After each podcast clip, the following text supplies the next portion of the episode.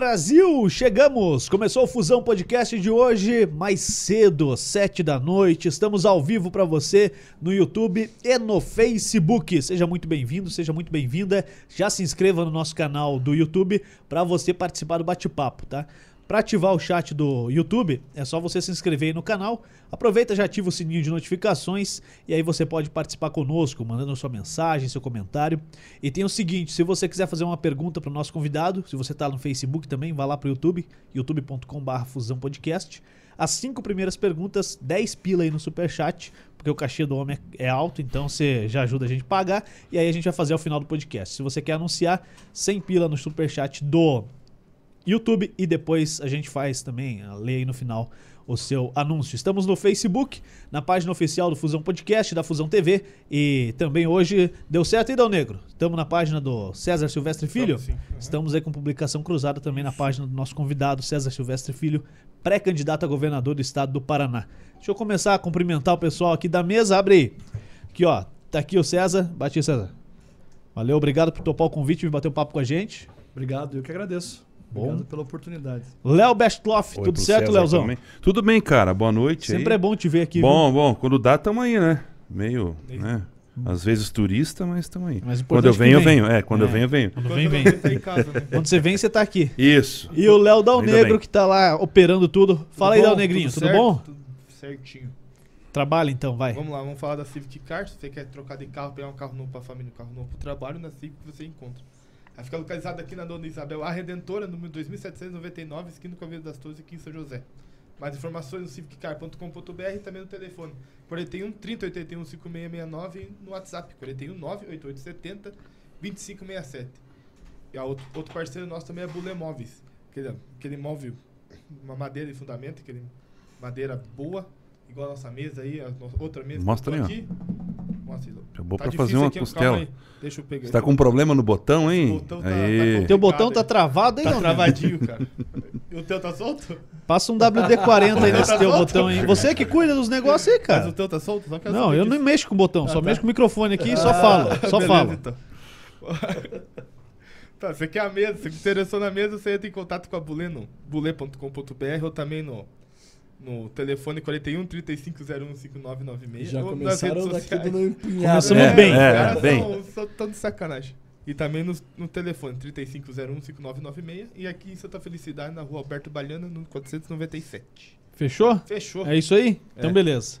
Ah, vamos mandar um abraço pro pessoal do do Instagram lá, né, rapaz? Ah, sim, do Paraná Política. Isso, Arroba Paraná Política Underline, que é nosso parceiro, especialmente nessas edições, nesses episódios com o pessoal, justamente, da política, como é o caso de hoje, do nosso convidado, que é pré-candidato ao governo do estado do Paraná, ex-prefeito de Guarapuava. Então, se você não segue ainda, siga arroba Paraná Política Underline. Lá tá lá, tá ao vivo também. Então, valeu, pessoal aí do Paraná Política Underline. E direto tem enquete lá, né? Tem, tem. Você acompanha o pessoal lá, César? Acompanho. Você vota lá de vez em quando nas enquetes? Eu voto mais para saber como é que tá o resultado. é uma estratégia, né? É. Então tá, se você quer dar sua opinião, vá lá no Paraná Política Underline e, e participe também das enquetes. Bom, vamos começar o bate-papo. Hoje o nosso convidado é o César Silvestre Filho, como eu já falei, pré-candidato ao governo do estado do Paraná. César, de onde é que vem essa vontade de ser candidato a governador do estado? Porque você estava à frente do Podemos, e aí quando o partido caminhava para um lado onde não parecia dar tanta importância para o governo do estado, você foi para o PSDB, que é o partido do Beto Richa, e no seu anúncio com a comitiva do PSDB, com o Beto Richa, com o João Dória, já foi falado que você seria o candidato do partido ao governo do Paraná. Então, onde é que surgiu essa vontade e por que dessa mudança de partido? Seja bem-vindo. Obrigado, obrigado, parabéns aí pelo, pelo podcast, muito legal aqui. Bom, é uma história que tem, tem talvez que remontar o, o início da minha caminhada da vida pública. Eu fui deputado estadual jovem, né? Eu sou de uma família que faz política há mais tempo. É, desde muito cedo eu estou envolvido nisso, né? gosto desde criança é, de política e eu acabei também me tornando um dos prefeitos mais jovens do Paraná, um dos mais jovens da história do meu município, que é Guarapuava. É, com 31 anos eu já era prefeito. E eu acabei me descobrindo no executivo. Né? Tinha sido deputado estadual antes, Mas foi no executivo que eu realmente pegou na veia, né? Que eu senti que, que eu poderia ser mais útil. Né? Essa capacidade de transformação que o Poder Executivo te dá. E eu, desde então, comecei a, a alimentar esse desejo de poder levar todo esse processo de transformação que eu fui capaz de realizar no município que eu governei. E eu, felizmente, fui um prefeito transformador. Eu consegui fazer com que o município tradicional como Guarapuava, que tem mais de 200 anos de história, tivesse num período de oito anos uma profunda transformação na economia da cidade, né? É, numa elevação do ânimo das pessoas. Eu criei um ecossistema de inovação junto com muitas outras pessoas boas, mas demos início a um ecossistema de inovação que hoje é referência para o Brasil. É, conseguimos criar uma dinamização da nossa economia, com fortalecimento do nosso polo comercial, pós-prestação de serviços na área de saúde. E aí eu começo a pensar o seguinte: olha, se a gente foi capaz de fazer isso como prefeito do município que é tradicional, conservador, típico município do interior, é possível a gente também levar essa experiência no âmbito maior é, que em âmbito estadual. Claro que quando você está na política, em alguns momentos tem que tomar decisões. Eu era presidente do Podemos e fui para o Podemos com esse objetivo de ser candidato ao governo. Foi esse o convite que me foi feito. Venha construir sua candidatura ao governo no Podemos, que o Podemos é um partido em construção. Eu trabalhei nesse sentido. Depois o partido acabou adotando um outro caminho, que, enfim, já é um assunto superado por mim. Mas o fato é que as lideranças do PSDB, para minha alegria, identificaram esse potencial. De uma liderança jovem que tinha saído da prefeitura, eu fui reeleito com a maior votação do Paraná naquela eleição entre os 10 maiores municípios do, do estado. É, saí, depois de oito anos, com quase 80% de aprovação, que foi a maior aprovação também, e ainda fiz o sucessor, o que é muito difícil. Eu acho que o PSDB, em razão de ser legado desse estilo de gestão, da forma como a gente tem feito política, identificou ali uma oportunidade de voltar com protagonismo no, no, no processo eleitoral, com um quadro novo, com uma figura nova, que ajuda a renovar os quadros do partido. E aí que me veio esse convite. Vem então é, construir a tua candidatura aqui no PSDB, já que o Podemos está adotando outro caminho. E eu encarei. Eu sempre tive uma relação muito boa com os quadros do PSDB. É um partido que governou o Paraná, é, tem uma, uma tradição no Estado. E ao longo desse tempo, eu vim me preparando para isso, para ser honesto. Né? Eu sempre tive isso, de certa maneira, no norte das minhas ações, das minhas decisões, sempre procurando me preparar, me qualificar para que eu pudesse chegar é, nesse momento e, e, apresentar uma candidatura com consistência. Porque essa coisa do novo pelo novo, né, é, nem sempre é um caminho seguro. Acho que as pessoas gostam de, de ter novidade, gostam de, de prestigiar é, novos quadros, mas ao mesmo tempo, quando a gente fala de governar o Estado, também quer ter o mínimo de segurança de colocar alguém que sabe o que está fazendo. Quando você é prefeito de uma cidade, como eu fui por oito anos, você tem que passar pela aprovação da vida real. O prefeito é, enfrenta pau todo dia. Se chover, alagar, o cara sabe exatamente onde o prefeito mora para ir cobrar. Se o ônibus que está transportando o paciente estraga, o cara vai bater no portão da tua casa. Né? Você não consegue ficar distante dos problemas. O prefeito ele é obrigado, de alguma maneira, a tomar posição, a liderar processo, a se envolver profundamente na, na solução dos problemas, tem que liderar a equipe, senão o cara é engolido, o cara tem que saber relacionar-se com o legislativo, né? porque a relação é muito parecida. Então é uma grande escola de gestão pública. Eu até eu, vou, eu tenho dito isso e repito, o ideal deveria ser regra, que para ser governador tem que passar por uma prefeitura. Porque aí o cara já diferencia quem tem jeito para o executivo quem não tem. Porque às vezes o cara até é popular, é comunicativo, é carismático, mas não leva jeito pro troço. Né? O, uma cadeira de prefeitura já seria um processo, uma seleção natural. Bom, é, antes da gente seguir o papo aqui, deixa eu falar que eu, eu, dei uma cornetada lá no Instagram e ele falou que ia trazer cerveja e ele trouxe mesmo, cara. Mostra aí, Dal Negro. Trouxe uma, trouxe várias, é uma coleção. Cara, Irmandade, esse é o nome, é isso? É, é a tenho, fábrica lá? E eu, eu, tenho que fazer a, a propaganda. É, faz o jabá aí, né, cara? Ó, tá faltando duas aí, porque a gente pôs pra gelar já, né? Daqui é. a pouco a gente pega lá, que eu acho que vai dar certo. Essa aí é a cerveja Irmandade lá de Guarapuava, uns amigos meus, a Priscila, o Ricardo. e a irmã do, do Ricardo. Eles são da mesma família e tem essa cerveja que é super premiada. Acabaram de receber agora um prêmio nacional. É, ficaram lá entre as melhores cervejas do Brasil na categoria que disputaram e são muito boas. Então fica aqui o meu agradecimento né, por, por eles é, acabaram trazendo para nós aqui para presentear vocês, mas fica o nosso reconhecimento porque é não é só jabá, não é boa mesmo. É boa, não. E daqui a pouco eu vou tomar, pode ficar tranquilo. Se for ruim, eu falo, mas pela cara. E além de tudo, que são pessoas muito legais. Eu gosto então, um abraço deles. lá pro pessoal, valeu, muito obrigado mesmo. O Dal Negro não bebe, tem que fazer as contas aqui e tal. É, vai, vai tá tranquilo. Pra hoje vai tá dar, bom. vai dar, vai dar. Hoje tá bom. Até o final dá. Até o final dá. Até o final dá. Ainda mais o que tá chegando por aí. Opa. Já tá por aí? Já. Então traz aí, Ele tá vamos tá aproveitar. O cara, o cara tava com fome, cara. O, o César chegou aqui em São José dos Pinhais. Falou, onde é que tem uma padaria pra comer? Eu falei, não, vai comer então. Não tá pronto pertinho. Fabrício. Ah, o Fabrício tá Você tá preparando. Tá então tá bom. Não, então tá bom. Daqui a pouquinho entra aqui pronto, e daí entra. beleza. Fala aí, Léo. Ah, a minha curiosidade, é, César, você é incontestável na tua região lá em Guarapuava, é, duas vezes eleito prefeito. Como é que você pretende entrar aí na mente do eleitorado aqui da capital, do litoral, dos Campos Gerais, nessa parte do estado que creio eu tenha é, os maiores colégios eleitorais? Como é que você pretende ficar mais conhecido com as famílias paranaenses aqui do nosso lado, desse, desse lado do estado? Voltando a dizer, incontestável aí é, a sua popularidade, o seu trabalho na tua região de Guarapuava. Léo, acho que esse é o grande desafio. Né? É Felizmente, hoje nós temos mecanismos como aqui um podcast, o Fusão, que permite você dialogar e se apresentar para um público que até pouco tempo era mais restrito ainda. É, até muito pouco tempo atrás, as únicas formas de você se apresentar era para os meios tradicionais de comunicação. E que a gente sabe, muitas vezes são dominados né, ou limitados pelo interesse do próprio poder público, do próprio governo, que manda verba publicitária, limita daqui, trava de lá.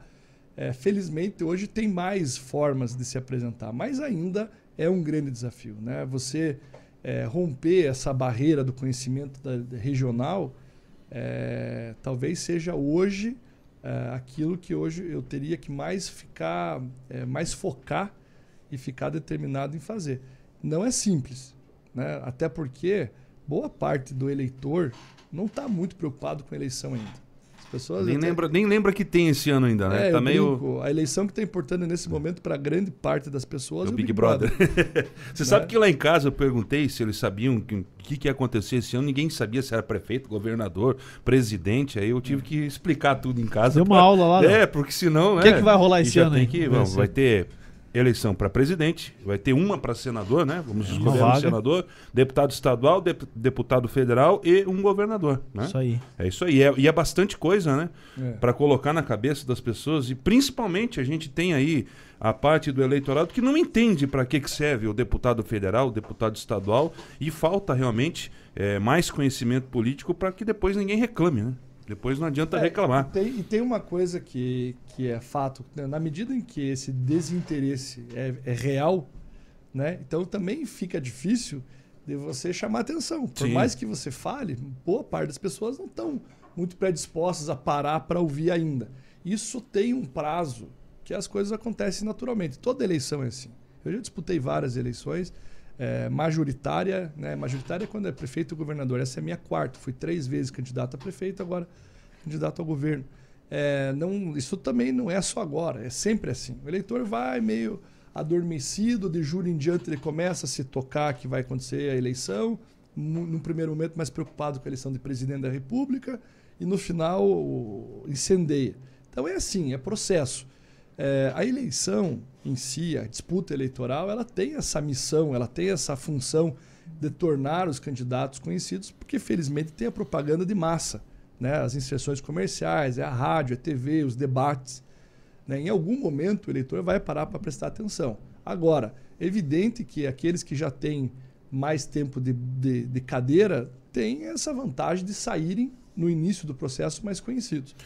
Ô César, é. nas, nas, duas últimas, vai não lá, te cortando, Ju, nas duas últimas eu senti o, o, o, eleitorado meio hostil.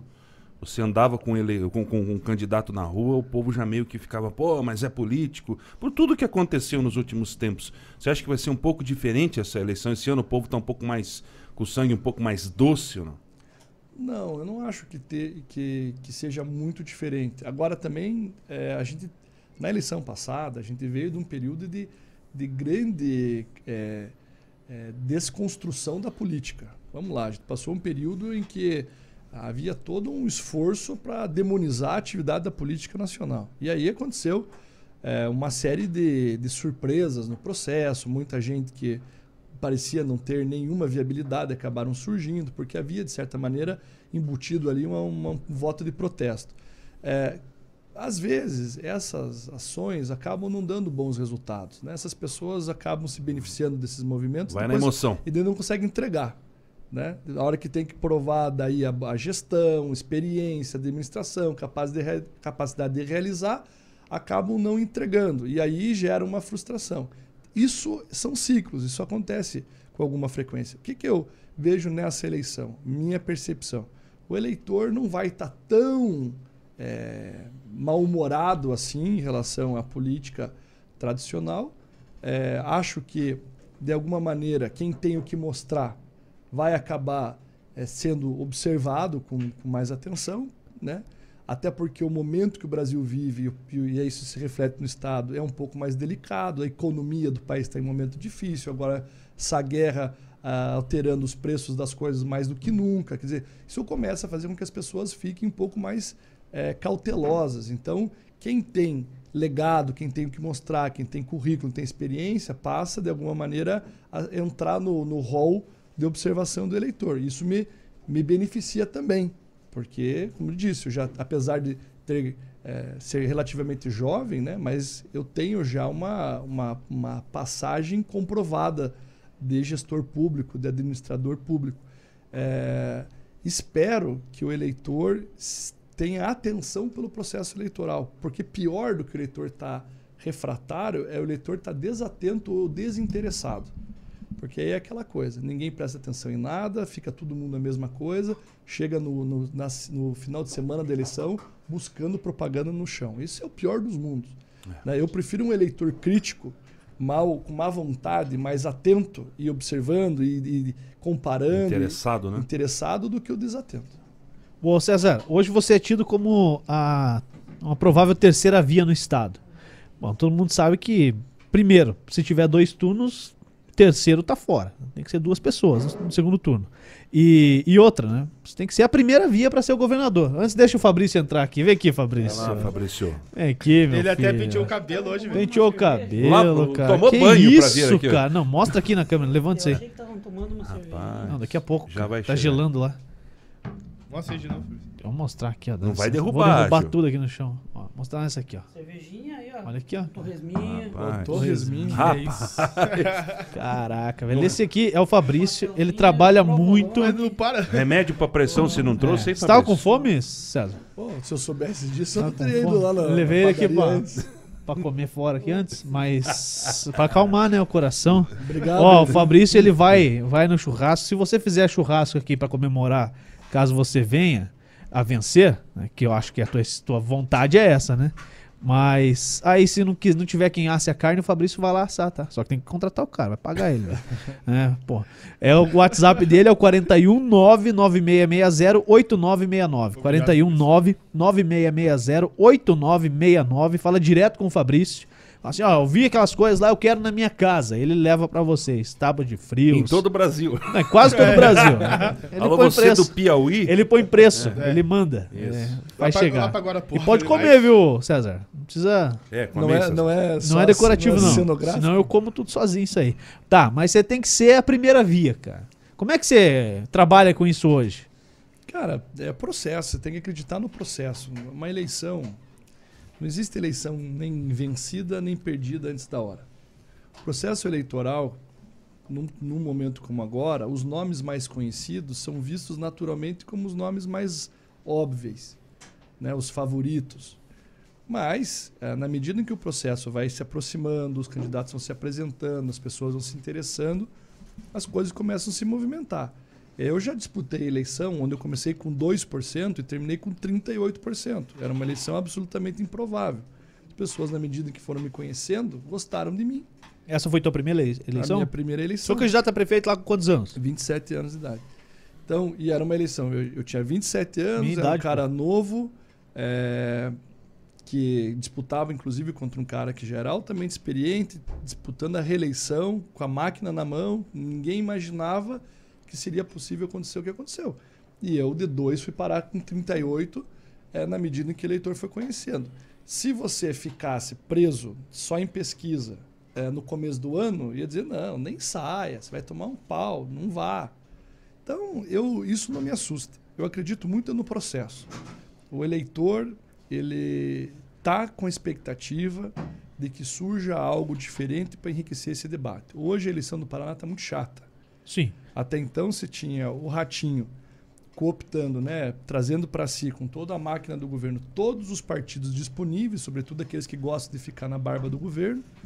É, e do outro lado, até então, só tinha o Requião, que agora assumiu o lado petista dele e foi para o PT de vez.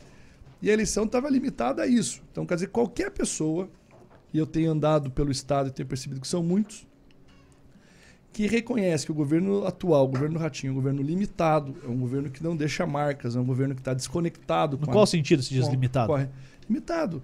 É, me, me cite uma ação hoje relevante do governo do Estado que você possa dizer, puta, que sacada. Que, que, que, que genial, que criativo. Tem.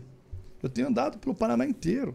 Você, em cidades importantes, você pergunta assim: o que, que o governo atual deixou de importante no- na sua cidade? Nada. Aí, quando você vai olhar, as coisas que aconteceram foram iniciadas no governo anterior, que o governo só aproveitou para inaugurar.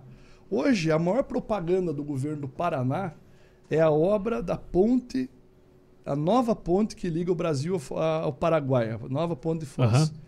que é projeto e financiamento do governo federal, via Itaipu, onde o governo do estado é responsável pelo acompanhamento da obra e fiscalização.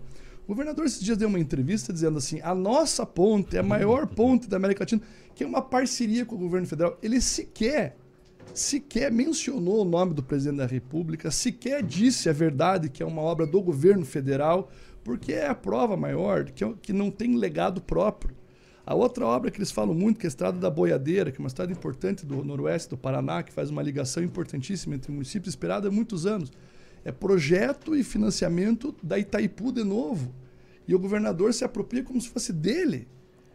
As obras que hoje tem importante no estado eh, e aqui na região metropolitana, principalmente, todas são obras iniciadas pelo governo do Beto, com financiamentos in- internacionais iniciados no governo do Beto, e que o governo atual sim, só apenas deu sequência ao processo. E quando você ouve o discurso, nós tiramos do papel.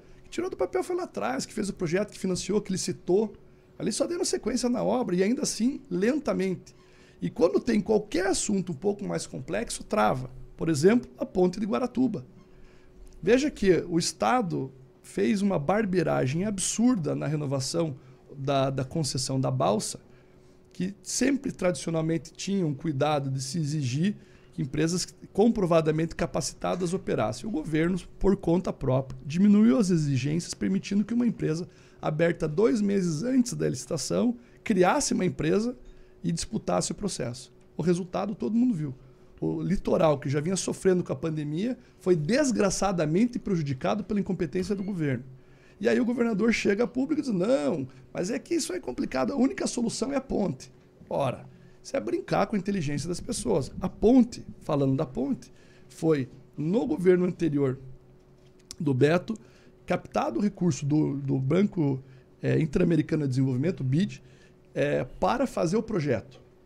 No governo ainda da ex-governadora Cida, iniciaram o processo e chegaram a cinco traçados possíveis, que é o estu- estudo de viabilidade técnica. E desses cinco traçados possíveis, o governo atual assumiu, só precisava fazer o seguinte, mandava fazer o estudo de impacto ambiental, que é saber desses cinco qual que menos. Danos, menos agressões ambientais trazem, maior viabilidade eh, técnica também. E a partir desse estudo de, de, de- de impacto ambiental, faz-se o projeto executivo. O governo fez uma série de atrapalhadas, enfiou todo mundo junto, tentou fazer o processo, o Ministério Público proibiu. Só de atrapalhadas do governo, esse processo está atrasado mais de dois anos. E até agora, mesmo tendo assumido o governo já com, com, com esses cinco propostas de traçado prontas, até agora, não conseguiram sequer contratar empresa para fazer o projeto básico. E é o próprio governo que acabou tirando essa empresa que fez as trapalhadas na, na balsa e colocou outra, está falando em fazer uma nova licitação para a balsa para 10 anos. Aí eu te pergunto, não é esquisito um governo que diz que, que, que vai resolver o problema da ponte, renovar a balsa por mais 10 anos? Não está claro aí que nem o governo acredita no que está fazendo? O que, que você acha viável ali hoje? Fazer a ponte? A ponte ela é viável, ela é necessária. Se você quiser ter é, uma, uma condição de desenvolvimento do litoral de uma forma mais equilibrada, você tem que dar para Guaratuba a possibilidade da integração com Matinhos para ter um acesso mais facilitado é, para Curitiba, sem depender daquela, da, da, da, do acesso via Santa Catarina. E, Porque Guara. Guaratuba, e Guaratuba é mais de Santa Catarina do que o Paraná. Os caras. E, e o acesso, Fecharem a balsa e o ali já era, hoje velho. depende de uma infraestrutura que não é só do Paraná. A rodovia que dá acesso a, a Guaratuba pela, pelo continente, digamos, parte dela é catarinense. Então, se Santa Catarina deixar de fazer a manutenção, quem paga a conta gente. é o empresário, o pequeno comerciante de Guaratuba. Isso é estratégico para o Paraná, isso está na Constituição Estadual, isso está prometido há décadas. Entendeu? E aí é, a gente percebe que é um governo, infelizmente, eu falo isso com, com lamento de verdade, porque eu apoiei o atual governador. Tá? É, quando se depara com qualquer assunto minimamente complexo, eles se perdem. Não sabe como solucionar. E aí hoje a gente percebe também que o governo já acabou, porque um governo de quatro anos, quando chega nessa fase agora, março do ano da eleição, a lei já não te permite fazer nada novo Toca até o fim, pronto. né? Não, nem, daqui uns dias nem convênio mais pode celebrar. Na prática, o governo já terminou. E hoje a gente vê que, infelizmente, nós perdemos quatro anos. É um governo que não conseguiu criar marcas, identidade. Um governo que não conseguiu se conectar com a população. Não tem uma alma que você diga, não, esse governo, esse governo ele governa para Tem essa marca. esse, esse público, para essa marca, com esse objetivo. Não. É muito focado em ações de mídia genéricas.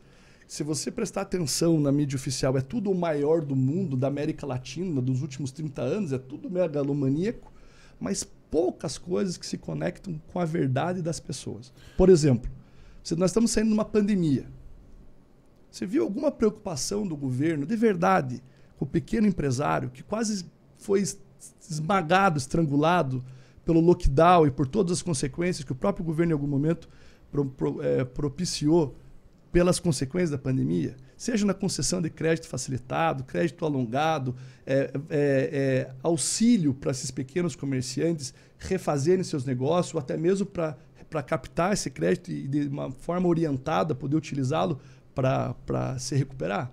Zero. Nada. Você viu alguma preocupação do governo efetiva, concreta, para restabelecer o prejuízo educacional desses centenas de milhares de jovens que ficaram dois anos praticamente Parados. perdidos? Ou você vai, ou nós vamos aqui fingir que as crianças aprenderam no período da pandemia com videoaula da mesma maneira que se apre- aprendia no passado?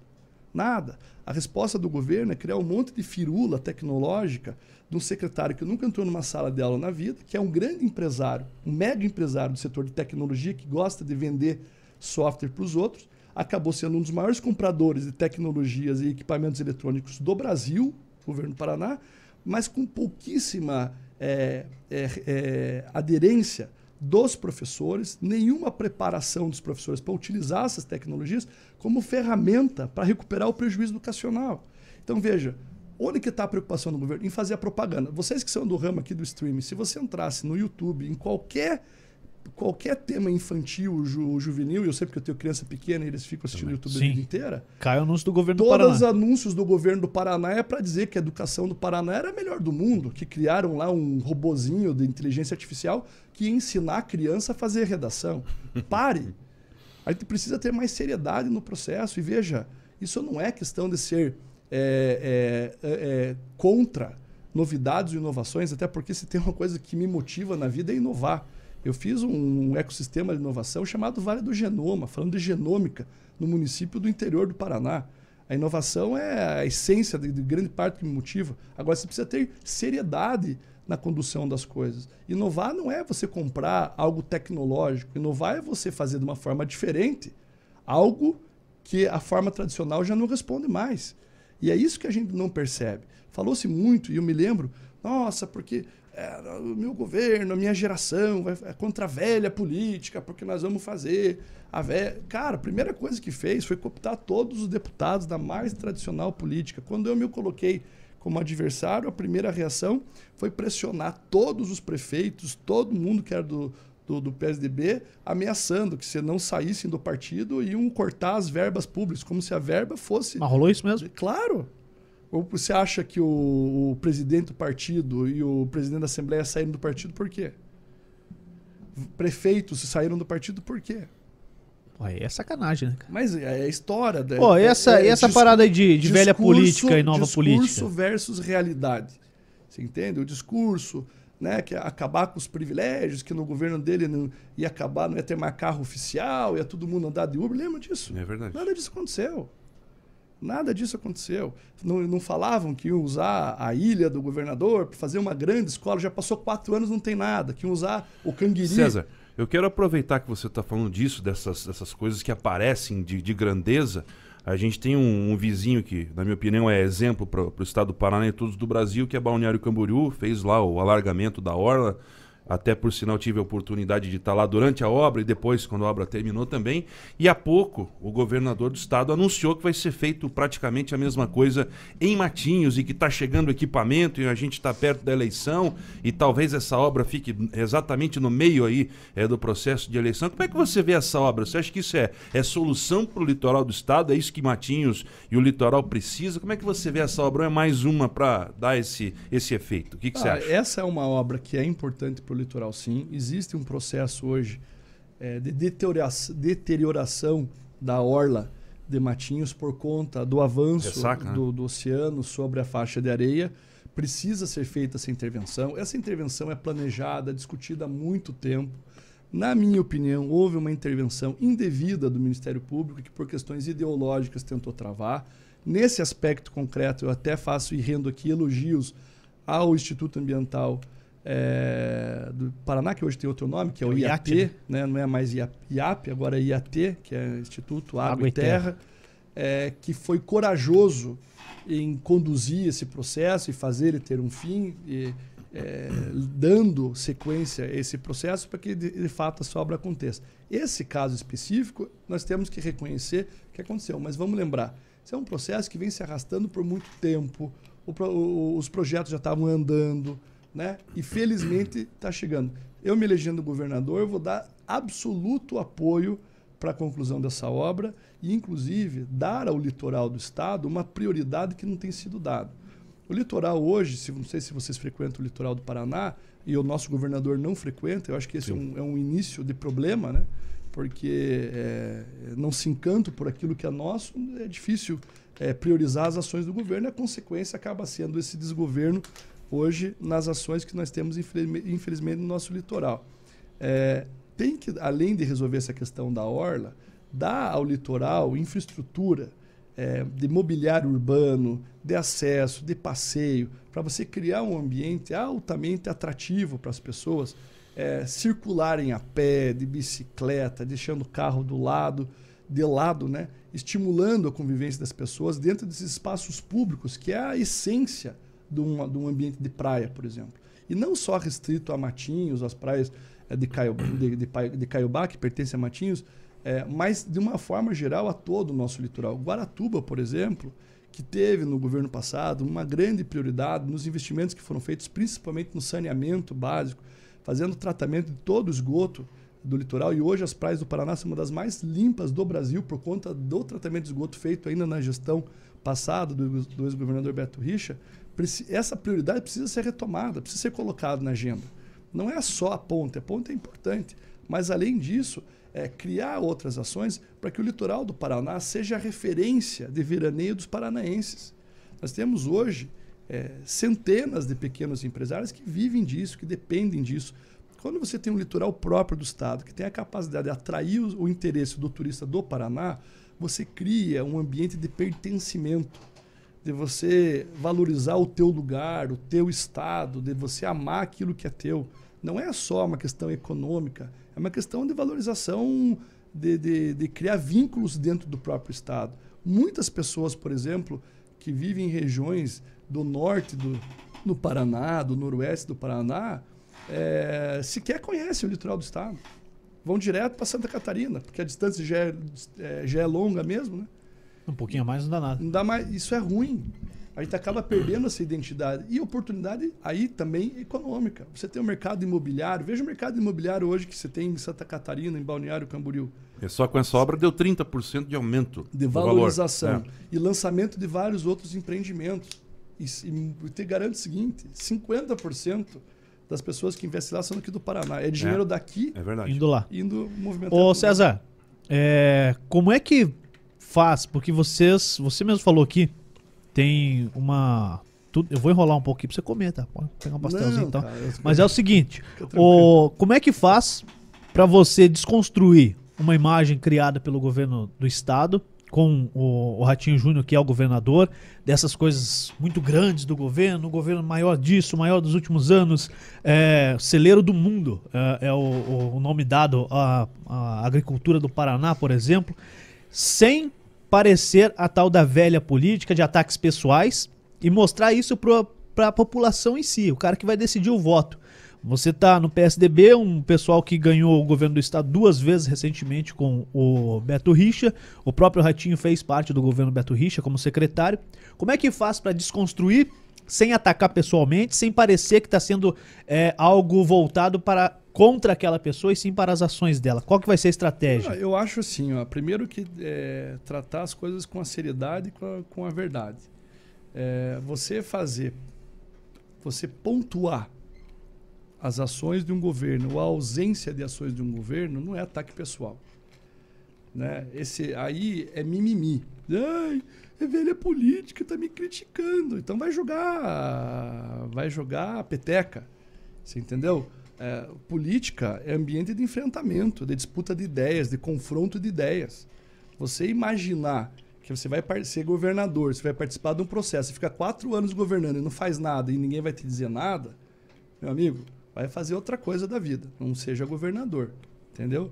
É, e eu sei que volta e meia fala-se isso, né? "Ai, essa turma da velha política fica criticando. É papel de quem é, governa é aceitar o confronto.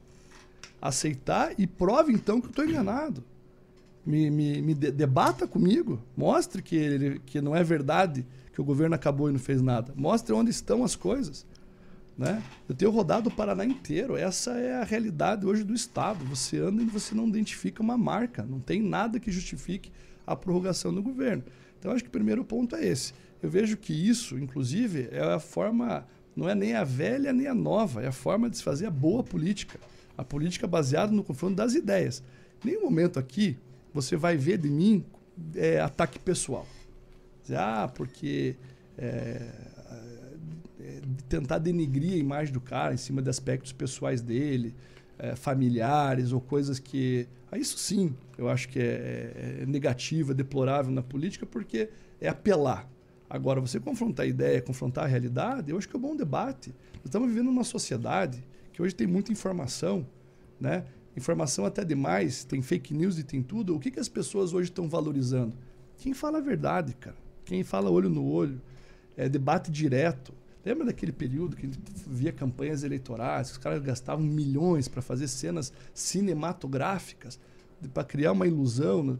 E as pessoas hoje não querem mais isso. As pessoas querem quem tem a capacidade de fazer o confronto de ideias num debate direto. Realidade, né? Realidade. Ninguém mais quer ser enganado. Mas esse debate que você fala, é o debate de TV? Aquele chato pra cacete lá? Debate TV pode ser, é por que não fazendo um podcast? Você vem cara aqui, você vem aqui bater um papo se a gente convidar você e o Ratinho Júnior. Claro que eu Você e venho. o Requião. O maior prazer. Pô, eu tô pensando nisso, cara. Os o caras. maior prazer. Diferente. chama- E é. com tempo, né, Não, Gil? chegar aqui pra bater papo É, mesmo. com tempo. Dialogar, Sem conversar, aquela, pô. Aquela regra engessada. 30 né? Cada segundos. 30 segundos e o mediador te limitando, pedindo dia de resposta. Isso seria o sonho. É. O sonho de um bom debate. Então, veja, isso é a forma adequada Então tá de se fazer convidado já. Agora tá só o acei- outro lado e aceitar. Tá aceito o convite da minha parte. Os outros lados, né? São Entendeu? vários. Esse seria a, a melhor maneira. Então, eu acho que é isso. Tá? Eu acho que fazer esse confronto é, das ideias, da realidade, colocar as coisas como elas são, sem maquiagem, sem essa megalomania de ficar dizendo que é tudo o maior de todos os tempos. E quando você pergunta pro seu João, pra dona Maria, que vive no dia a dia do bairro, com suas dificuldades de sustentar sua família, você percebe que nada dessas ações da mídia eh, tem a ver com a vida deles de verdade. Você não vê nenhuma preocupação do governo hoje com a realidade que nós estamos vivendo, uma explosão de preço do combustível, da explosão do preço dos alimentos, tem nenhuma ação do governo estratégica para minimizar o problema dessas- pessoas que está por vir. E o governo continua falando de coisas mirabolantes que não têm ah, é, contato direto com essa realidade. Veja, você falou celeiro do Brasil. Ou Do celeiro mundo. Do mundo. Do mundo. Meu amigo, Vamos ver se aquela cerveja eu tá gelada. sou ó. Produtor rural. Vai lá. Eu sou produtor rural. Eu ajudo, a- ao- a- de alguma maneira, o Paraná a ser um dos maiores produtores de, de alimentos do mundo. A ser o celeiro do mundo. Porque eu estou lá é, hoje sofrendo, que não para de chover, e eu precisando colher, e estava sofrendo um mês atrás, que queria chuva e não vinha, porque vivemos numa estiagem. De, de- é, e essa é a vida do- da realidade de quem é produtor rural. O Paraná, de fato, é um estado exemplo para o mundo na capacidade de transformação de proteína vegetal em proteína Muito rico, né? animal, na diversificação da produção, das suas cooperativas, apesar dos governos. Isso é mérito, é ação é, do perfil da agricultura do Paraná, que é uma agricultura que busca excelência em tecnologia, excelência em técnica, que valoriza o conhecimento científico, que organizou cooperativas capazes de industrializar a produção no interior do estado, criando novos eixos de, de, de industrialização a partir do agronegócio que conseguiu escalar a produção com a organização dessas cooperativas e a, e a partir disso virou referência nacional, apesar dos governos. E a maior prova disso é que esse ano nós enfrentamos uma estiagem, que é falta de chuva, é, maior do que dos últimos 20 ou 30 anos. Tá? Foi uma das maiores que nós passamos. Os produtores do oeste, do sudoeste do Paraná, perderam e muito da sua produção. Teve municípios de eh, mais próximos ali do Lago de Itaipu que chegaram a ter perdas, quebras de produção em torno de 90% da Caramba. produção de soja e de milho. Você sabe qual foi a ação do governador Ratinho para esse povo? Nada. Nada. Quando é safra cheia e bate recorde, ah, porque somos o celeiro do mundo, que mais se produz por metro quadrado. Mas quando quebram a produção, porque não chove, porque o produtor fez o papel dele. Ele investiu a melhor semente, fez a adubação adequada, usou a melhor tecnologia de equipamento, mas a chuva não veio. E não é culpa do produtor Não também. é culpa né? do produtor. Nem solidariedade o governador prestou. Porque sabe aquela coisa do cara que, que é o, o, o pai quando a criança faz xixi, né, que é pianejado, joga pra mãe, você não é, agora não é mais meu? O governo agiu da mesma Então, o que, maneira. que ele tinha que ter feito? Cara, no mínimo, no mínimo, ele liderado com as lideranças do setor na região, ido até o governo federal, ao Ministério da Agricultura, ao Banco do Brasil, é, organizado e exigido uma renegociação das dívidas de custeio desses agricultores que financiaram essa safra que foi quebrada, agilidade na liberação dos recursos para aqueles que tiveram o recurso, eventualmente subsídio nos próprios seguros para amenizar as perdas acontecidas, criado, e é isso que eu pretendo fazer, criado um programa para apoiar esses pequenos produtores, os pequenos, tá? Os grandes com o refinanciamento das dívidas, eles se organizam. Agora, os pequenos, eles muitas vezes não têm crédito. É o cara que perde tudo, né? Né? Esse, pelo menos, o governo apoiado com ações emergenciais, com a concessão de insumos básicos para ele fazer a- a- o próximo ciclo de plantio, já que ele perdeu, em alguns casos, 90%. Aí tu não viu nada. Sequer solidariedade. Sequer o governador chegou para dizer: olha, eu estou ao lado de vocês, o problema não é meu, veio, não veio chuva, mas nós vamos fazer o que tiver alcance. Sabe qual foi a postura? Diz: olha, os números esse ano não são bons, então não é mais o celeiro do mundo, eu vou fingir que o problema não existe. Isso que eu estou citando para vocês retrata e repete uma postura do governo de falta de posicionamento, de falta de assumir responsabilidades, de estar próximo, de estar junto, de estar perto eh, das coisas, não só na hora boa, mas também quando eventualmente acontece problema. Hoje aqui a gente tem a sensação de que é um governo ausente. Eh, se- Eu tenho rodado pelo interior, tem muitos municípios que não viu a cara do governador em quatro anos. O governador não está próximo de estar circulando, de estar perto das coisas que, da forma que deveria acontecer. Volte e meia fica mandando secretário, helicóptero para cá, helicóptero para lá, para ir em evento representando o governador, que é, se ausentou do processo. Parece que não gosta de governar. E para ser bom governante, cara, você tem que ter tesão por governar. Você tem que gostar, você tem que estar Se junto. entregar, né? Você tem que dedicar o teu tempo absolutamente, você tem que estar do lado da tua equipe. Na hora de desenvolver um programa, você tem que estar debatendo com eles, chama os técnicos junto, faz o que a gente está fazendo aqui, faz mesa redonda, deixa os caras falarem, ouve, se apropria, critica, formula e dali você compra o processo e faz implantar. Hoje a gente não vê. Você não consegue identificar nenhum programa hoje do governo que você diga, porra, que bacana, não tinha pensado nisso. E a gente precisa, cara. A gente está vivendo uma crise ainda de emprego. A gente não vê nenhuma ação do governo, por exemplo, para essa geração imensa de jovens que estão entrando no mercado de trabalho, que não se identificam mais com os trabalhos convencionais e que querem ter formação e oportunidade para atuar dentro dessa economia nova que está surgindo. Das startups, dos streamings, dos gamers, de uma série de outras coisas, que é o mundo real do trabalho novo, de- dessa economia criativa, mas não tem. É como se não existisse. Entendeu? Ficam, ficam é, é, só limitados à questão da propaganda e não conseguem compreender, por exemplo, que é essa a demanda. O que, é mais importante para esses jovens de hoje? É isso. Eles querem se sentir valorizados e acolhidos por políticas públicas do governo, como se o governo tivesse realmente preocupados com eles. E essa é uma das coisas que, particularmente, me decepcionou muito com o atual governador. Ele tem minha idade, ele é um pouco mais novo que eu. Quanto está? 41? Eu 41, ele acho que um ano mais novo. É, qual a expectativa que eu tinha, cara? E que todo mundo tinha? Porra, nós elegemos um cara novo, governador jovem. Nós vamos ter um governo jovem, inovador, preocupado com a juventude, que vai a juventude se sentir é, é, valorizada, incluída pelo governo, priorizada pelo governo. Mas não. Infelizmente a gente viu que um governo que envelheceu precocemente, entendeu? Se distanciou dessa realidade, não inclui os jovens na prioridade das ações do governo, né? não identifica é, com clareza o que, que é relevante para essa geração e que hoje é uma geração que depende, que precisa dessa acolhida. Cara, acho que gelou, hein?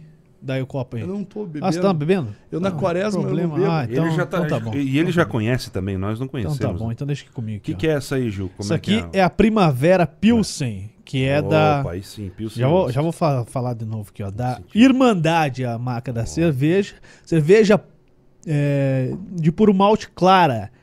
Olha só, cara, tem uma frase legal aqui. Vamos ver se eu, O eu não é bebi bom. ainda. Vamos lá. Nela floresce o, deli- o delicado doce. O delicado doce do malte em perfeita harmonia com o toque do lúpulo, Opa. brotando uma cerveja saborosa, leve e agradável. Primavera também é uma homenagem da Irmandade ao bairro em que nascemos, crescemos e pertencemos. Harmonização: petiscos, peixes, frutos do mar e queijos leves. É o que Tamo a aí. gente tem aqui, cara. Você- Eu Combinou. vou tomar, né, cara? Ornou. Vamos ver. Vai lá. Rapaz, é muito boa. Veio, veio. Ei, Tem mais, ei, ei, deve ser boa mesmo. tem mais 12 dessa aí ou não? Olha, olha Ah, o copo tá. do É, Juliano. o Juliano. Acabou. Acho que Ele tava não- com sede. ele não sabe rapaz. saborizar. Desidratou. Não, aqui tem mais um monte aí, tó. Toma o restinho. Muito boa. É boa mesmo. Cara, Muito boa. Levinha mesmo, hein? Dá pra tomar mais que umas 32 tranquilo. Saborosa e leve. Primavera é o bairro onde eles todos mostra nasceram e moram até hoje. Agora eu vou fazer igual o Léo. Aqui eu tava Aí, com muita sede, cara. Um Maravilha, calor hein? da pé. Aí, vai lá, Muito Juliano. boa. Degusta. Faça aquele.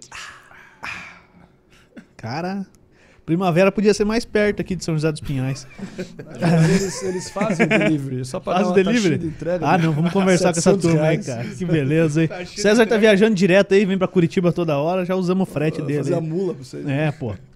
César, uma outra parada aí que, o, que vai ter agora um debate muito forte, o Requião falou aqui, foi uma das principais bandeiras dele em diversas campanhas, que foi o pedágio. Ou baixa ou acaba. E nunca baixou e nunca acabou. Agora acabou, a gente tá sem pedágio aí. É... E ao que eu me lembro, até novembro desse ano. Que é quando devem rolar aí todas as licitações. Enfim, parece que foi travado o processo agora, pode ser que demore mais um pouco. E aí, cara, se você assumir o governo, se você for eleito, assumir o governo do estado do Paraná e ainda não tiver sido implantado o novo pedágio, você simplesmente espera rolar o processo e deixa acontecer ou tem como interferir para garantir que o preço seja baixo, para eventualmente fazer algo revolucionário que seria não ter pedágio ou um pedágio estatal, que al- alguns defendem também que seria uma maneira de cobrar muito menos para o Estado mesmo fazer isso, foi feito no Rio Grande do Sul não há muito tempo. O que, que você pensa a respeito desse assunto? Bom, primeiro a preocupação minha com o processo em si. É, essa interrupção abrupta dos contratos, ela foi muito mais uma preocupação em criar um fato, dizendo, olha, acabamos com o pedágio, liberamos as catracas, e muito pouca, preocupação com as pessoas que dependem dessas estradas no seu dia a dia. Hoje a gente vive um apagão na prestação de serviços nas nossas rodovias, é um desvirtuamento muito grave de função do servidor público, por exemplo, Polícia Militar, que já está em efetivo menor da história do nosso estado e está sendo hoje deslocados para ir dirigir ambulância e guincho eh, nas rodovias. Bombeiros tendo que deixar as cidades eh, descobertas para atender acidentes e SAMUS, o que é mais grave, SAMUS eh, dos municípios, mesmo de portes menores, tendo que ficar responsáveis por trechos de rodovia, porque o governo, sem planejamento, fez a- a- o rompimento abrupto desses contratos. E por que, que ele fez isso? Porque, mesmo sabendo desde o primeiro dia do governo, né, tinha sido criado inclusive um grupo de trabalho para discutir a transição, né, o encerramento desse contrato e a contratação um novo ainda no governo anterior. O governo ganhou a eleição, sabia que esse era o assunto mais importante de todo o governo e, mesmo assim, em três anos, não conseguiu eh, solucionar o modelo que vai vigorar pelos próximos 30 anos. Jogou a responsabilidade para o governo federal, deixou de assumir o controle do processo, né? E hoje fica dizendo: "Ah, mas é o, isso é culpa do é culpa do governo estadual que não assumiu a responsabilidade, transferiu para o governo federal e agora não adianta ficar reclamando que o governo federal está demorando. O fato é que nós agora ficamos reféns, né, das decisões do Ministério de Infraestrutura, que não necessariamente tem o mesmo olhar e os mesmos cuidados que nós aqui do Paraná deveremos ter com o assunto. Tem um aspecto que é muito importante e vocês aqui, como eh, comunicadores e, e- e atentos a essa questão do processo eh, eleitoral do Paraná, tem que ficar ligados também, que é o seguinte: esse modelo que está sendo proposto pelo Ratinho tem 15 novas praças de pedágio Além das que já existiam. além daquela- das que existiam. Então, a- o raciocínio é muito simples. Se eu falo para você que eu vou fazer uma redução na tarifa em 20%, mas eu coloco uma praça nova no teu trajeto onde não existia, o custo total da tua viagem não Vai vai, ser 20% menor, vai ser maior do que era. E é isso que o Ratinho está propondo. 15 novas praças onde não existiam. Inclusive entre cidades muito importantes do estado, que tem fluxo diário é, entre, entre elas. Pato Branco e Beltrão, Umuarama e Guaíra, Toledo e Cascavel, Apucarana e Londrina e tantas outras novas praças que serão implantadas pelo Paraná em algumas regiões, inclusive, muito sensíveis economicamente. Quando eu falo isso, é entender que pedágio torna essas regiões ainda mais sensíveis, porque fica mais caro para chegar o, o, a- o produto até essas cidades, sobretudo aqueles que pretendem ser industrializados. Então chega cara a matéria-prima e sai caro o produto industrializado, porque você acaba tendo custos adicionais. Uma outra coisa que preocupa muito também nesse processo é, o governo criou uma expectativa falsa de que nós teríamos rodovias, todas elas duplicadas, o que é o sonho de todos nós. Eu que rodo nessas rodovias toda santa semana, porque eu estou no interior do Paraná, eu dependo delas para transitar pelo estado.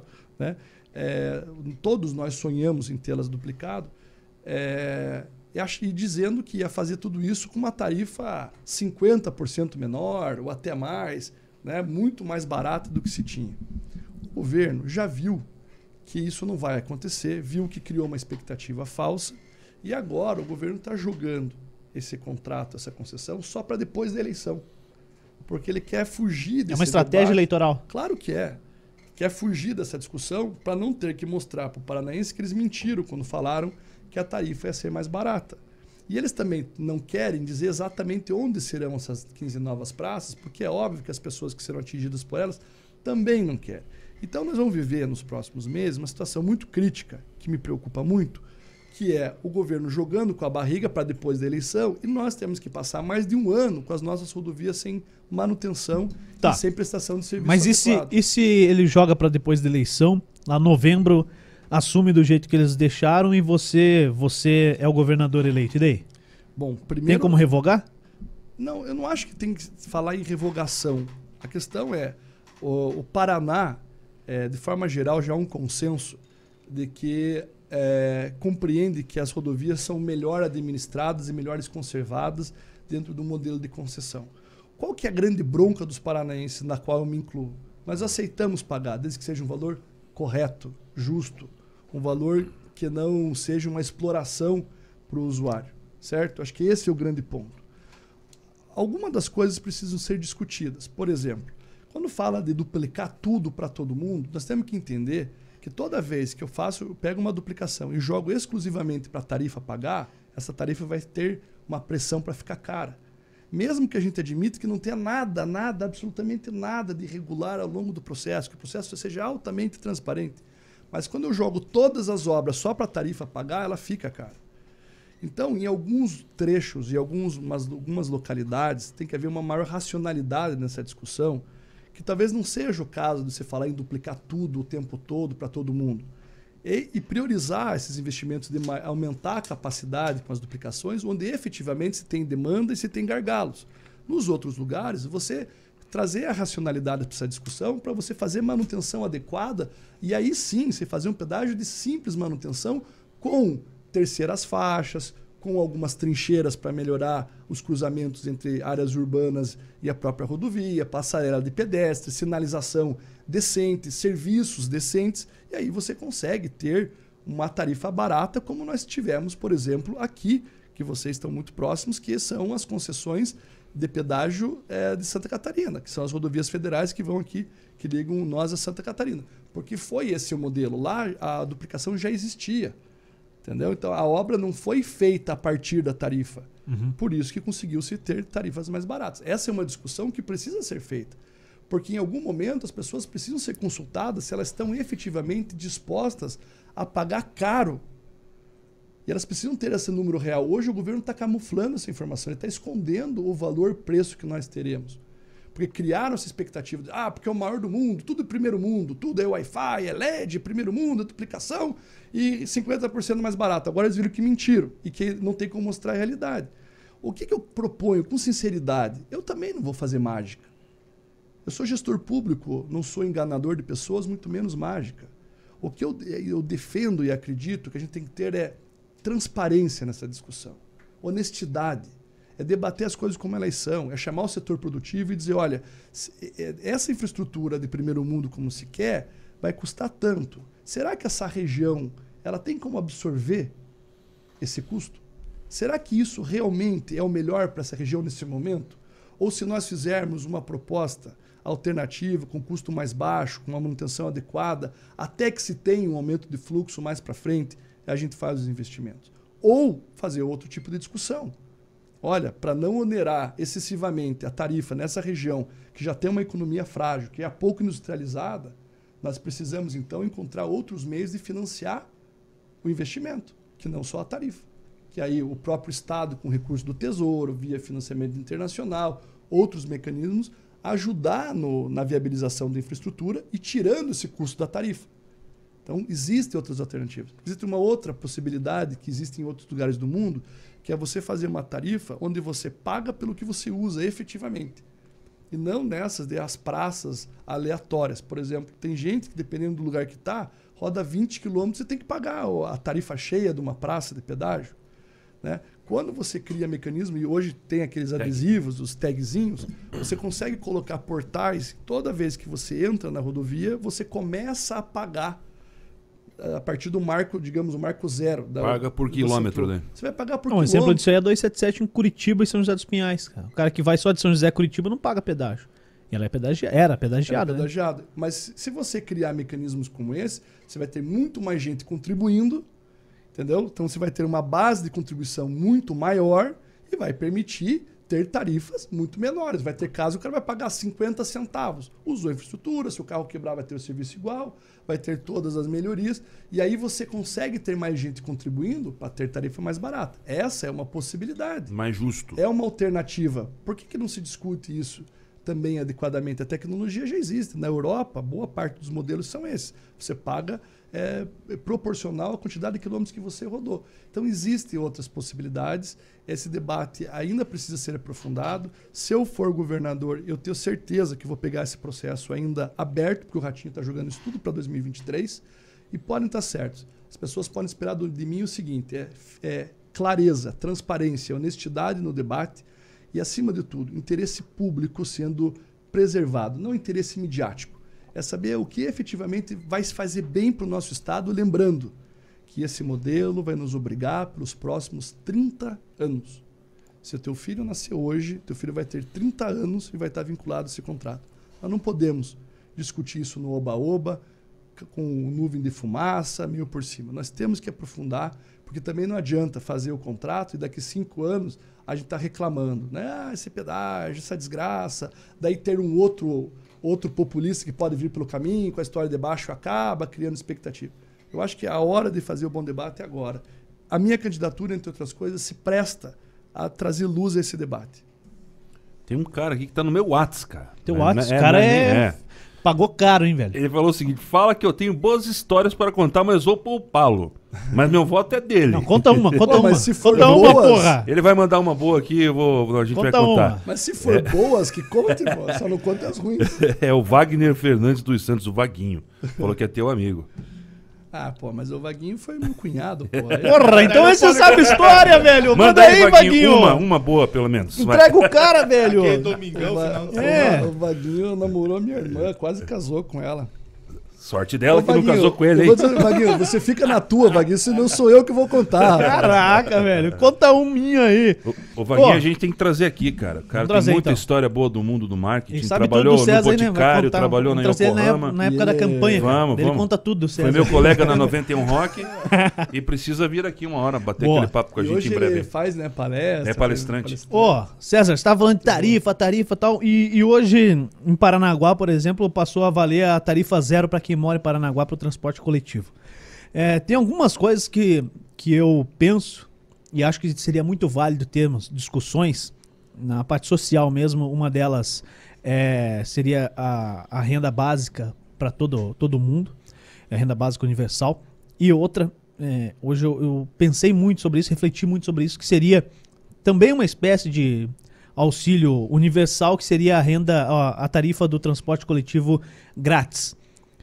É possível fazer dentro do estado do Paraná, é, com algum subsídio, que eu não sei de onde é, problema de quem é candidato responder isso, mas os grandes centros, capitais, terem tarifas livres, zero de cobrança de transporte coletivo, tem como ser feito? Tem como começar essa discussão, pelo menos? Olha, eu acho que é uma discussão que ela é possível ser iniciada. O que é importante é ter clareza, de novo, da mesma forma que você não tem pedágio barato, colocando um monte de investimento só para a tarifa pagar, você também não vai ter eh, transporte público de graça sem ter que escolher da onde você vai tirar o dinheiro. Né? Então, esse é o tipo de discussão que precisa ser feito com essa clareza. Essa é uma questão de opção política de qual eh, política pública você vai priorizar. Curitiba, por exemplo, a tarifa técnica em Curitiba é em torno de 7 reais. A tarifa hoje é R$ 5,50. O governo da cidade de Curitiba subsidi- subsidia cerca de 150 milhões de reais para fazer essa redução da tarifa técnica para a Por tarifa ano? real, por ano. Né? Esse é um dinheiro bem significativo. Então você imagine quanto seria o subsídio da, da prefeitura, por exemplo, para levar essa tarifa a ser zero. Eu estou dizendo objetivamente para as pessoas que estão nos- ouvindo agora o seguinte: é, de qual escola que nós vamos tirar o dinheiro? De qual, qual hospital que nós vamos reduzir o orçamento? Porque você não tem é, hoje abundância de recurso a ponto de você abrir mão é, de, um, de, um, de um naco importante de dinheiro e dizer que não vai faltar em outro lugar. Então, acho que são uma série de estratégias que precisam ser feitas. Existem alguns modelos interessantes. Por exemplo, quando eu parto da premissa que 70% do transporte público hoje é financiado pelo Vale Transporte, pago pelos empresários, pelos empregadores, é mais ou menos essa a conclusão e o modelo de Paranaguá, eu teria como, eventualmente, cobrar desses empregadores uma espécie de taxa para que eles recolham isso em favor dos cofres do município. O município administre o sistema, assuma 100% desse custo, né? os empresários vão continuar pagando o que hoje pagam e o, e o município é, é, bancaria essa diferença. E aí você teria um transporte universal, gratuito para as pessoas. Esse é um modelo, é uma forma de fazer.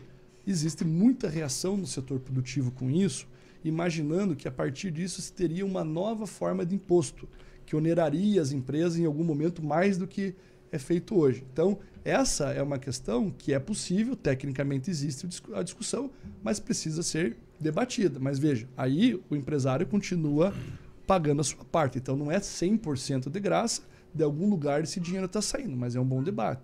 Uma outra coisa que precisa ser é, assimilada de uma forma é, definitiva. Não existe mais como falar de transporte público de massa hoje barato sem subsídio. Tá? Essa é uma realidade, não é de Curitiba, não é aqui de São José dos Pinhais ou da região metropolitana. Isso é um problema do Brasil e do mundo. Tá? É, eu participava, eu fui vice-presidente da Frente Nacional dos Prefeitos. Nós tínhamos vários debates importantes entre os, entre os prefeitos e é, todo mundo estava com o mesmo problema. O combustível não para de aumentar, né, o custo do transporte não para de aumentar e, ao mesmo tempo, se eu aumento muito a tarifa do, do transporte público, fica mais barato o cara ir de Uber.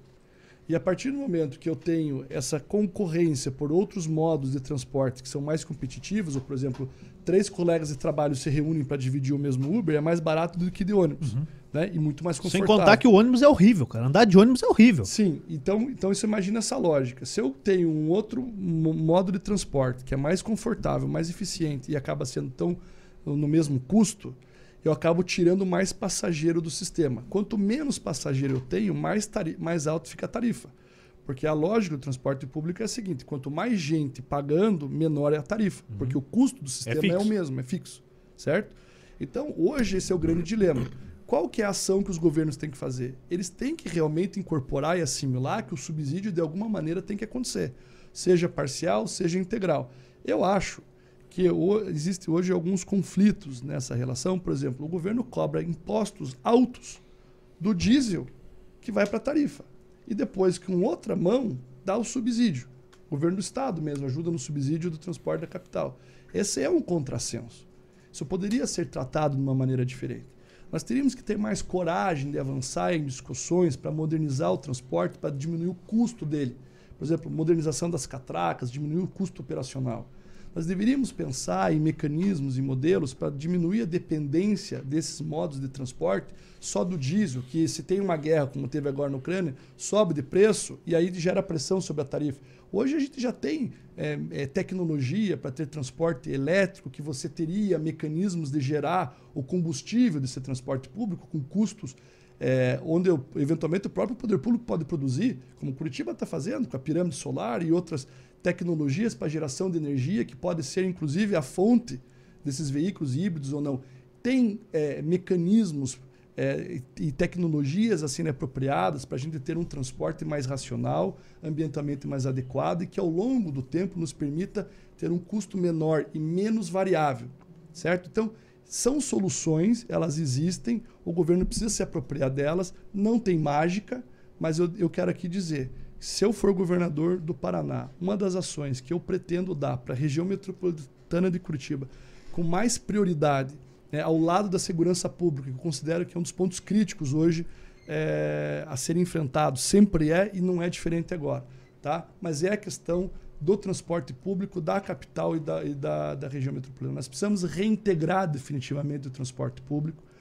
O governo assumir isso como uma política estratégica e responsabilidade do governo estadual, porque eu entendo, até por ter sido prefeito, que transporte público de massa ela é política pública prioritária sim. As pessoas precisam ter o direito de serem transportadas com tarifas justas, módicas e claro que a gente tem que procurar sempre procurar qualificar o serviço. As pessoas também não é porque é barato que elas estão dispostas a ficar que nem eh, sardinha enlatada. Né? Senão, na primeira oportunidade, ela sai do sistema. O sistema tem que ter essa racionalidade, ele tem que ter o mínimo de conforto para as pessoas preferirem o transporte público ao, ao transporte particular.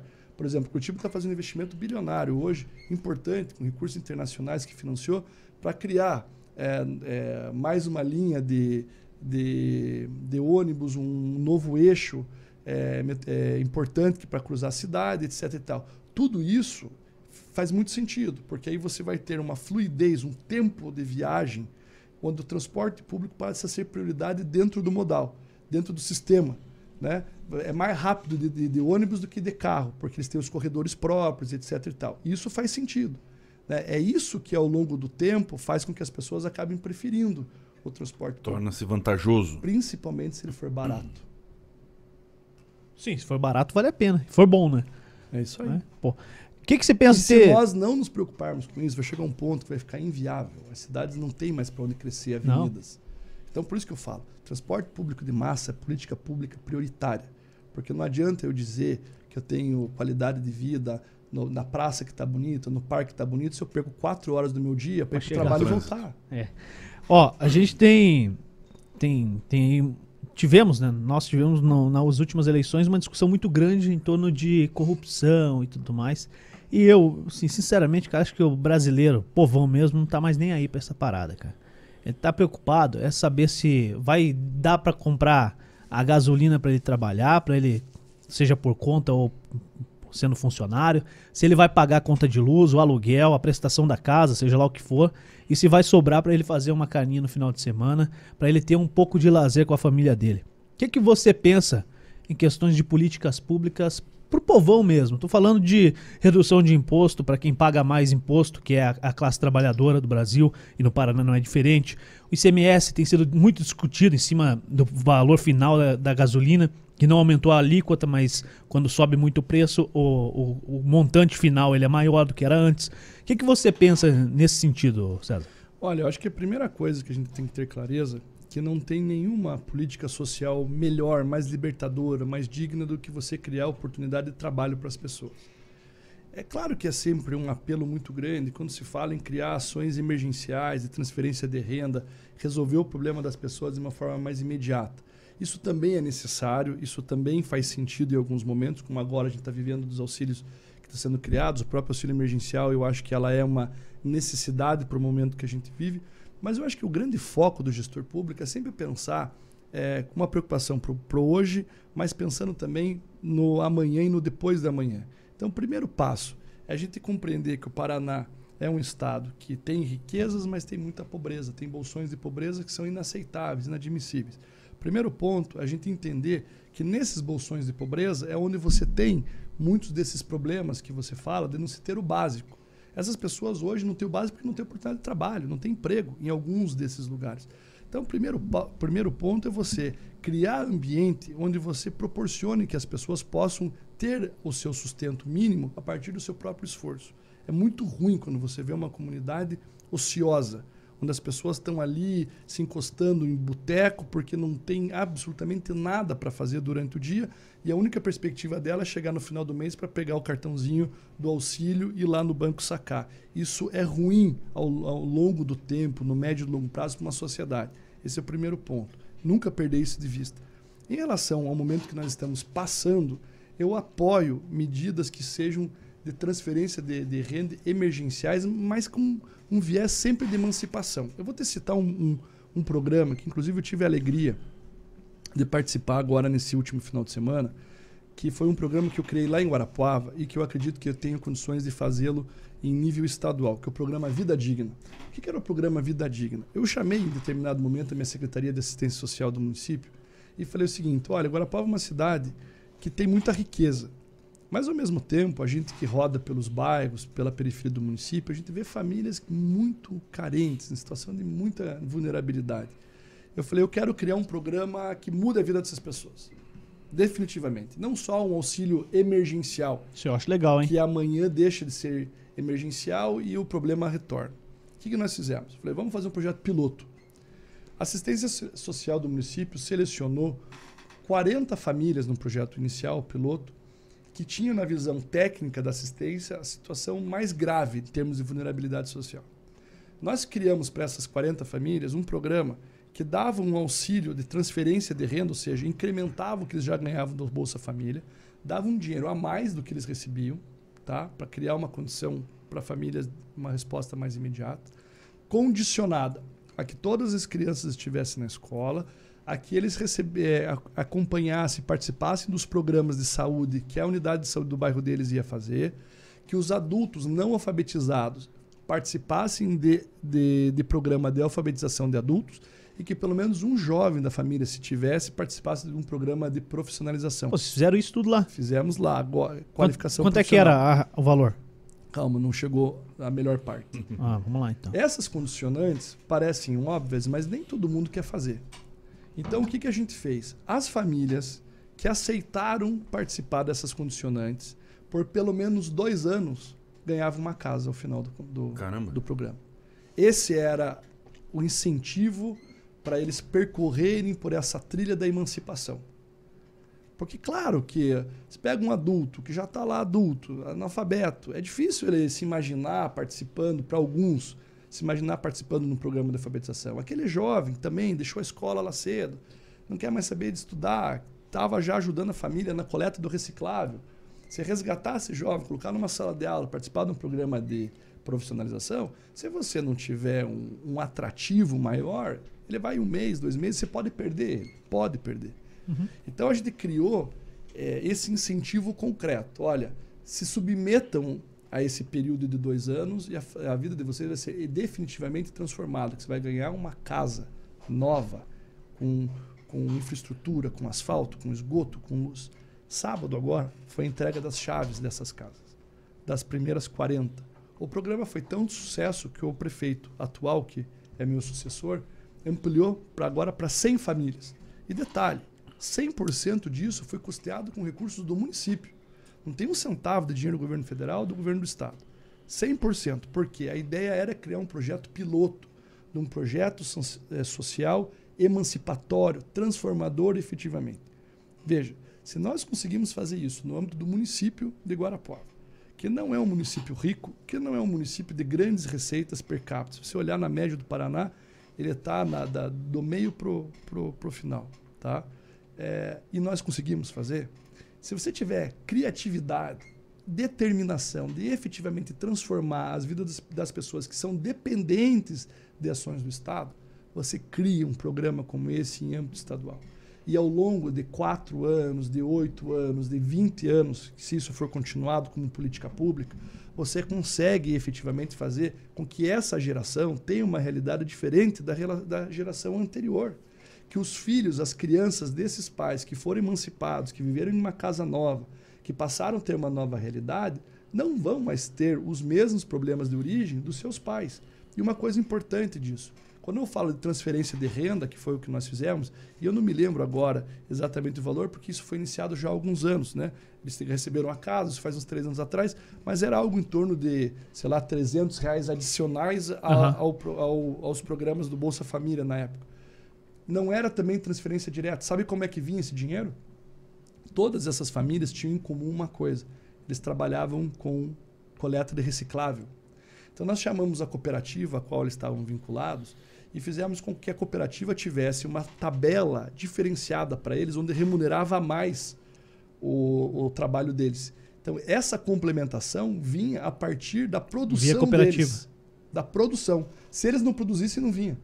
Justamente para estimular que eles continuassem trabalhando, que eles continuassem fazendo. Aí tem uma, uma etapa do programa que ainda não foi feita, até cobrei eles lá, que eu lembro que eu concebi isso, que agora também é levar um barracão de reciclável para dentro desse, dessa comunidade onde foram construídas as 40 casas, porque eles tinham por hábito levar o produto, o lixo reciclável para dentro de casa e fazer a, a divisão, Separação, a separação dentro de casa. Isso leva bicho, leva inseto, leva um monte de problema para dentro das casas.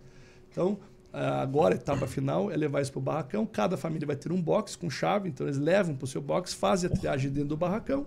As suas casas ficam totalmente ah, fo- moradia. fora desse, dessa questão do, do, do lixo reciclável e dá uma organização para o processo. Essa é a etapa agora que vai ser feita. Cara, de novo, sabe quem fez esse programa? A minha equipe da assistência social do município. pessoal de lá.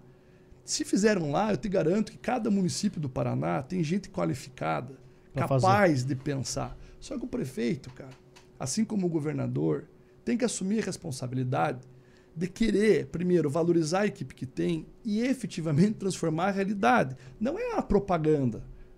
É transformar a realidade, é compreender o problema, deixar a equipe apontar a solução, acreditar. Cara, eu me lembro, um uma das críticas mais duras que eu recebi em toda a minha administração foi quando eu lancei um programa e um babaca, um babaca de lá, que nem era de lá, que estava querendo aparecer, veio criticar o programa, dizendo que isso aí era, era populismo, que isso aí era, era enfim, desqualifi- Assistencialismo. assistencialismo, desqualificando. Eu nem entendi o alcance do programa, porque estava naquela época, naquela onda ali desses aqueles discursos de direita, quis dar uma de, de bolsominion e, e distorcer o conceito do projeto. Quer dizer, sempre vai ter gente querendo desqualificar a iniciativa. Agora, quando você tem clareza onde você quer alcançar, você supera tudo isso. E vou dizer, cara, eu já participei de muita inauguração, de muita obra, de muita creche, de muita casa. Eu fiz quase duas mil casas populares lá. É, poucas vezes eu me emocionei tanto quanto me emocionei nesse último sábado na entrega dessas, casas, porque não era pelo número das casas, era pela conclusão dos programas. Eu abracei cada uma das 40 famílias que recebeu, na verdade foram 36, quatro não, apesar da casa, desistiram. Abandonaram. no Quatro não seguiram o ciclo da emancipação. né? Foram 36 ao final. Eu abraçava cada uma delas, cara, é, com aquele abraço do vitorioso, de, porra, cara, você Pode. foi foda, porque eu sei que é difícil, cara. Veja, a gente tá falando de gente, cara, que vive com os mais graves problemas sociais. Nesses casos, tem gente que convive com a drogadição, com o alcoolismo, com uma série de outros problemas. Então não é simples para o cara entrar numa sala de aula para procurar alfabetização. Entendeu? E os caras venceram.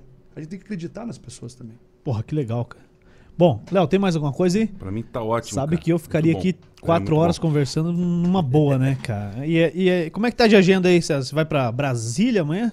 Amanhã eu vou para Ou não podia falar? Não, pode. Ah, então tá bom.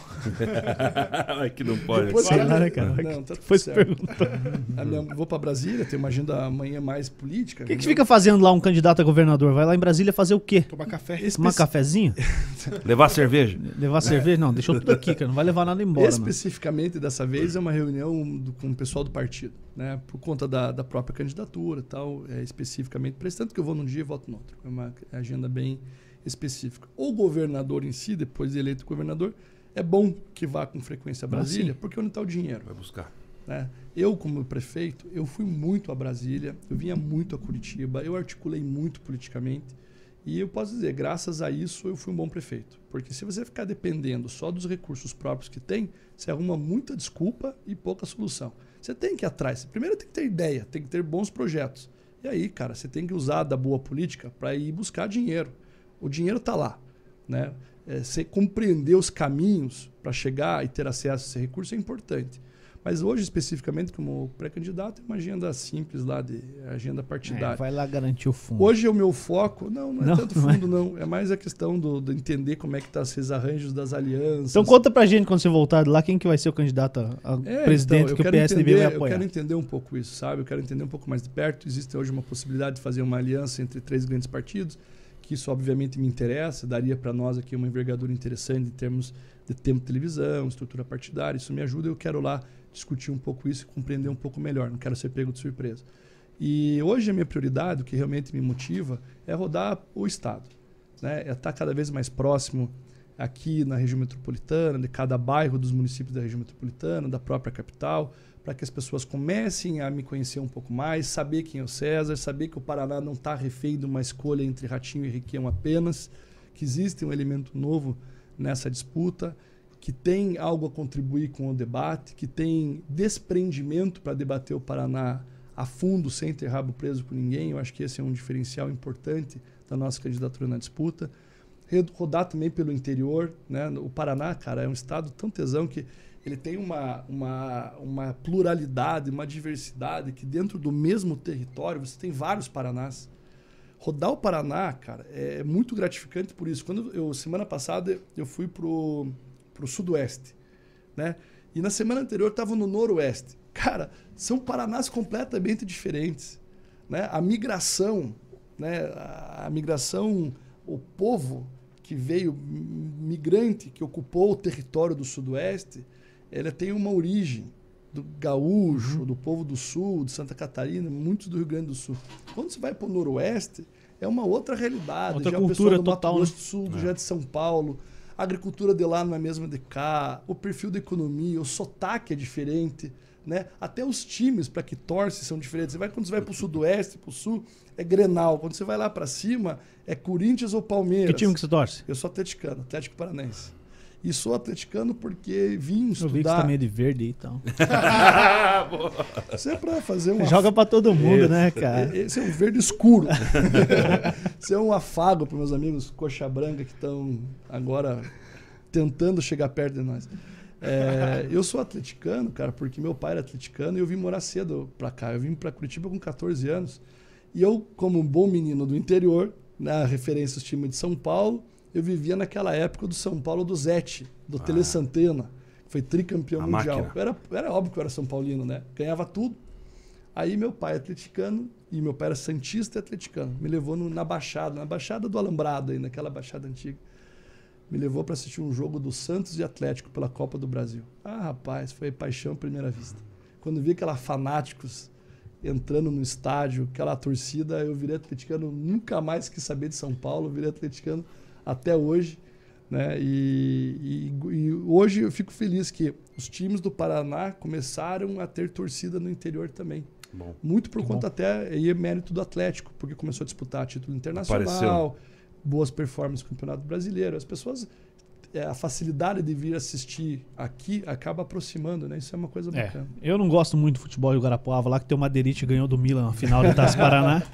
E O foi aqui em o São José dos O Pinhais, Madeirite 2005. é o patrimônio do futebol Do amador município. de Guarapuava. É, foi campeão da Taça Paraná em O Ma- cima o do Milan. Madeirite, o Danúbio, a Provale e tantos outros É, agora do você esquece um aí, você tá ferrado. Eu tô ferrado, vou chegar lá e vou apanhar. Ô César, a gente vai te liberar.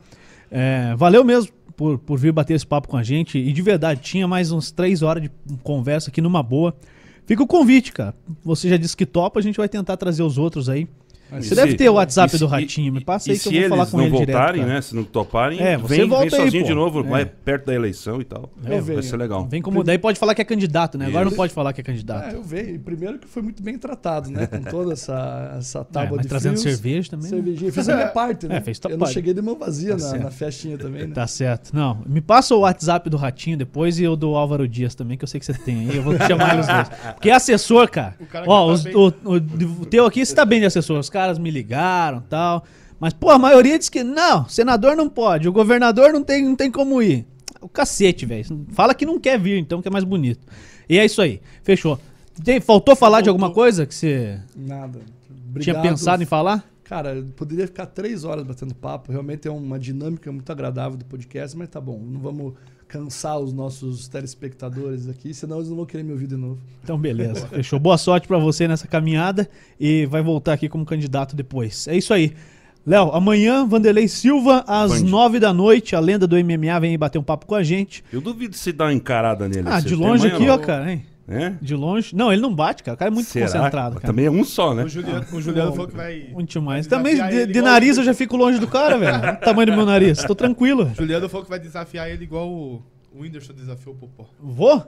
Falei? Queda de braço, Gil. Topa ou não? Fácil. Vamos cara. fazer? Vamos ver O se não ele eu já tenho. Perder eu já perco. Vamos o cara lá. vai quebrar meu braço aqui porque ele é Ele bom. vai, daí vai- ele vai quebrar mesmo. Ele tá virando político, cara. Não. Ele não vai quebrar meu Não, braço. mas vai ficar tá? feio. Vai Imagina ficar ele vir aqui perto pra um de nós, aí vai ficar meio É, complicado. não. Tá intimado, Vande. Quebra de braço com o Léo. Vamos lá, pô. Falou? Vambora então. César, valeu, cara. Obrigado. Valeu. Valeu. Obrigado César. demais. Obrigado. Valeu, pessoal. Você que esteve com a gente, muito obrigado. Siga a gente no Instagram, curta a nossa página no Facebook e também se inscreva no nosso canal do YouTube, youtube.com/barra Fusão Podcast. Ative o sininho de notificações e dá um like lá também se você curtiu. Principalmente quem veio da página do César. É, o essa pessoal que tá moral na página do César aí, vai lá pro YouTube, youtube.com.br Fusão essa Podcast. galera aqui do Fusão, viu? Os seguidores da página do César. Olha É só, isso aí, um abraço. Amanhã, às nove da noite. Valeu, pessoal do Paraná Política Underline também no Instagram, que Agora, tá com a gente. vamos lá tomar aquele growler Vamos, que tem tem, do um chopinho ali. que growler deve estar deve aí. tá gelado. Vamos Tchau. lá. Tchau.